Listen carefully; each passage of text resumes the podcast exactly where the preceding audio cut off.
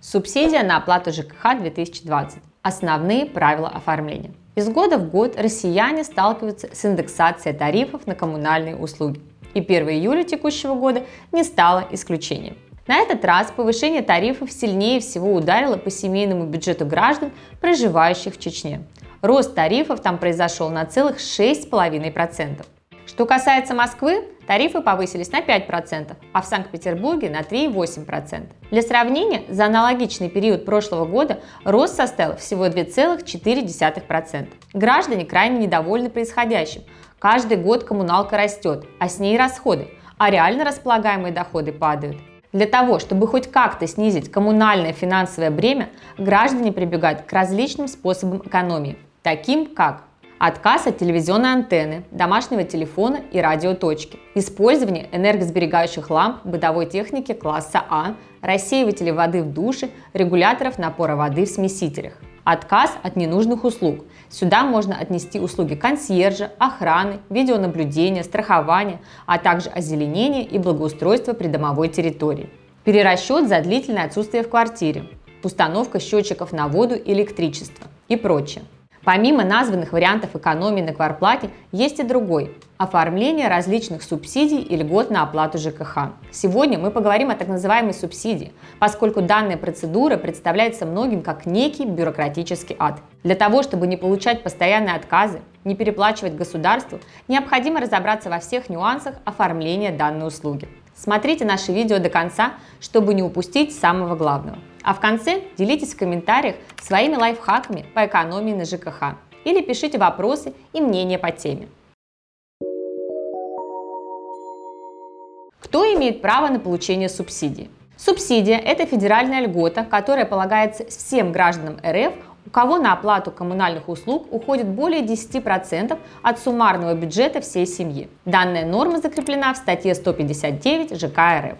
К сожалению, далеко не все граждане нашей страны имеют право на получение субсидии на оплату жилого помещения и коммунальных услуг, поскольку необходимо соответствовать ряду условий. Во-первых, претендовать на помощь от государства имеют право граждане РФ, Белоруссии и Киргизии. Субсидии предоставляются гражданам с учетом постоянно проживающих с ними членов их семей. Во-вторых, необходимо являться либо собственником жилья, либо быть членом жилищного или жилищно-строительного кооператива, пользователем жилого помещения в государственном или муниципальном жилищном фонде, либо быть нанимателем жилья по договору найма в частном жилищном фонде. В-третьих, субсидия предоставляется только в случае отсутствия задолженности за оплату коммунальных услуг. Наличие отсутствия долгов обязательно должен проверить сотрудник МФЦ. Это условие обещали в свое время отменить, но пока что это не было сделано. Пакет необходимых документов. Пожалуй, самое сложное в данной процедуре – это собрать все необходимые документы. Что могут потребовать? Заявление, копия паспортов всех членов семьи заявителя, справка о составе семьи, оригинал и копия правоустанавливающих документов на жилье, оригиналы документов, подтверждающих родство членов семьи, справка о доходах членов семьи, справка об отсутствии долгов по ЖКХ, копию трудовых книжек членов семьи, свидетельство государственного пенсионного страхования, номер лицевого счета для получения субсидии. Однако это далеко не все бумаги, которые нужно будет предоставить. В каждом конкретном случае с учетом особенностей вашей семьи могут потребоваться и иные подтверждающие документы.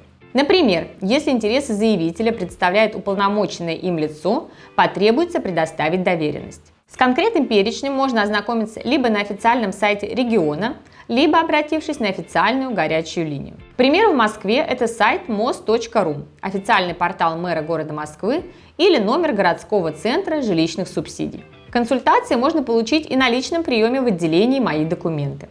После того, как все справки будут собраны, семье или заявителю необходимо будет обращаться в уполномоченный орган «Мои документы» МФЦ по месту проживания в отдел жилищных субсидий.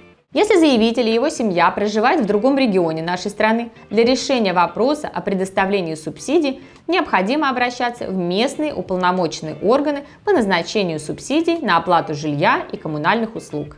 После принятия заявления и его рассмотрения будет вынесено решение о назначении субсидии или об отказе. Как правило, срок рассмотрения документов составляет около 10 рабочих дней. Субсидия назначается на срок 6 месяцев. После чего заявителю вновь придется собрать полный пакет документов и снова обратиться с заявлением о получении субсидии. Денежные средства ежемесячно до установленного в соответствии с частью 1 статьи 155 ЖК РФ срока внесения платы за жилое помещение и ком-услуги перечисляются заявителям на счета. Денежной субсидией можно распоряжаться по своему усмотрению, не обязательно тратить ее исключительно на оплату ЖКХ. На этом наше видео подходит к концу. Поделитесь этим видео с теми, кому оно может быть полезным. Если у вас есть вопросы, требующие юридической консультации, обращайтесь к специалистам юридической компании Юрвиста. Все контакты есть в описании к видео. Удачи вам и вашим близким. До новых встреч!